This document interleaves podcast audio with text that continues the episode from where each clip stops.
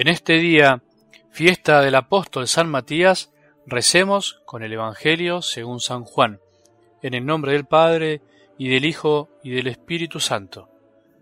Como el Padre me amó, también yo los he amado a ustedes. Permanezcan en mi amor. Si cumplen mis mandamientos, permanecerán en mi amor, como yo cumplí los mandamientos de mi Padre y permanezco en su amor. Les he dicho esto para que mi gozo sea el de ustedes y ese gozo sea perfecto.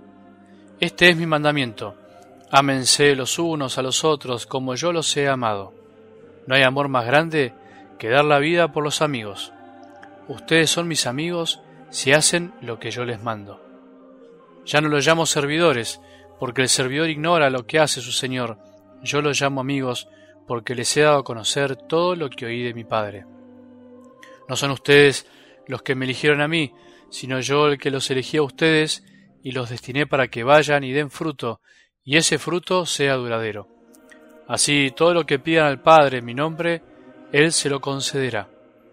Lo que yo les mando es que se amen los unos a los otros. Palabra del Señor.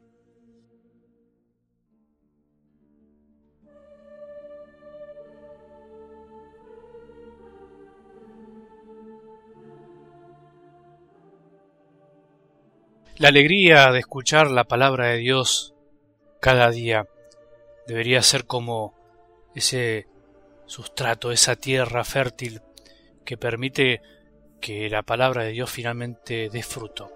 Si no escuchamos con alegría, con deseos, lo que el Señor quiere decirnos cada día, finalmente la palabra de Dios termina siendo semilla que cae en tierra que no da fruto. Por eso, una vez más, abrí el corazón, llenate de alegría por poder escuchar al Señor. Mucha gente no lo puede hacer, pero mucha gente sí lo está haciendo al mismo tiempo. Cuando perdemos la mirada, cuando perdemos el foco de saber que somos unos privilegiados al escuchar la palabra de Dios, podemos caer en el pesimismo, en la falta de ánimo, en el desgano. Alegrate, alegrate de que estás escuchando la palabra de Dios. Alegrate de que podés también transmitirla a alguien. En estos días alguien me dijo, Padre, yo envío la palabra de Dios a cinco mil personas. Casi me caigo sentado. ¿Cómo cinco mil personas? Sí, a treinta grupos de WhatsApp. Bueno, es una maravilla imaginar lo que podemos lograr si nos transformamos en instrumento de Dios. Hay que enviar hay que preguntar también si el otro quiere recibir, pero también hay que enviar y probar. Son muchísimas las personas que me cuentan también que eh, se dan cuenta de que desean la palabra de Dios cuando por ahí se olvidan a la mañana o por ahí tardan un poquito y las personas le dicen te olvidaste, te olvidaste de mandarme el audio. Bueno, ahí se nota cómo hay tanta sed del Señor. Por eso, si querés seguir colaborando con nosotros para difundir la palabra de Dios, no te olvides que tenemos una página web www.algodelevangelio.org donde podés ver los modos de recibir la palabra de Dios, bajándote la aplicación que tenemos para dispositivos Android, también bajándote la aplicación de Telegram y meterte en nuestro grupo arroba algo del Evangelio, bien recibirla por WhatsApp. No le aflojes, seguí ayudándonos a que la palabra de Dios toque el corazón y llene de alegría a tantas personas.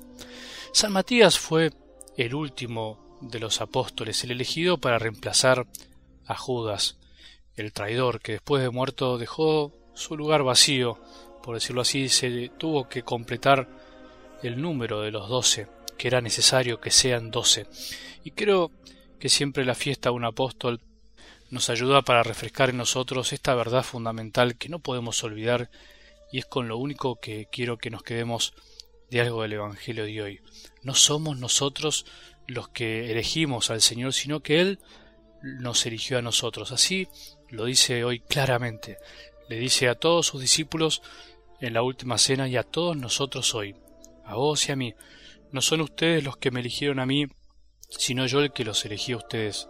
No podemos olvidar jamás esto, porque cuando olvidamos esto, somos nosotros los que nos ponemos por delante de Él sin darnos cuenta. Cuando nos olvidamos de esta verdad, en vez de seguir nosotros al Señor, sin querer nos seguimos a nosotros mismos o seguimos a otras personas o pretendemos que los demás nos sigan a nosotros o incluso peor, pretendemos que Dios nos siga a nuestro propio ritmo. Y en esto caemos cuando en el fondo nos dejamos llevar por el activismo nuestras cosas de cada día, cuando caemos en el hacer por el hacer cosas, incluso por el Señor, cuando nos olvidamos de escucharlo y entonces olvidamos esta verdad. Es Él quien nos eligió a nosotros y por eso, por habernos elegido, Él nos da la capacidad de dar frutos y que esos frutos sean duraderos. Cuando nos desprendemos de esta verdad, cuando caemos en el personalismo, en el yoísmo, diríamos, en pensar que somos nosotros los autores de nuestra salvación y de la salvación de los demás, es cuando cometemos este error y no damos frutos o nuestros frutos no son duraderos. Todos nuestros cansancios y a veces en el servicio tanto de la iglesia como de las cosas que elegimos para dar a los demás tienen que ver con esto de olvidarnos, nos desgajamos de esta gran verdad. Si frenamos hoy para ir terminando el tiempo pascual, nos serenamos y volvemos a escuchar de Jesús que nos dice, no son ustedes los que me eligieron a mí, sino yo el que los elegí a ustedes, eso seguramente nos dará serenidad y paz, nos va a poner en el lugar donde nos tenemos que poner y nos va a hacer acordar que Él nos eligió a nosotros, ese mismo, el que dio la vida por cada uno de nosotros al mismo tiempo, por eso nos pide que nos amemos los unos a los otros como Él nos amó. Matías fue elegido así por puro amor, por pura gratuidad. Nosotros también en nuestro bautismo fuimos elegidos gratuitamente sin que nos pregunten. Recibimos la fe como don, recibimos el conocer a Jesús gracias a nuestra familia, a tantas situaciones que se nos fueron presentando en la vida. No desaprovechemos esta oportunidad porque conocer a Jesús da todo y no quita nada. Seguirlo da todo y no quita nada, aunque muchas veces nos cueste, aunque cueste sudor y lágrimas. Siempre es mejor seguir a Jesús que andar perdido en este mundo, caminar a la deriva pensando que somos nosotros los artífices de nuestra felicidad. Demos gracias al Señor porque nos eligió, como Matías. Demos gracias porque nos dio la fe. Demos gracias porque nos dio la vida y porque la dio por nosotros y pidámosle que complete en nosotros la obra que él mismo comenzó.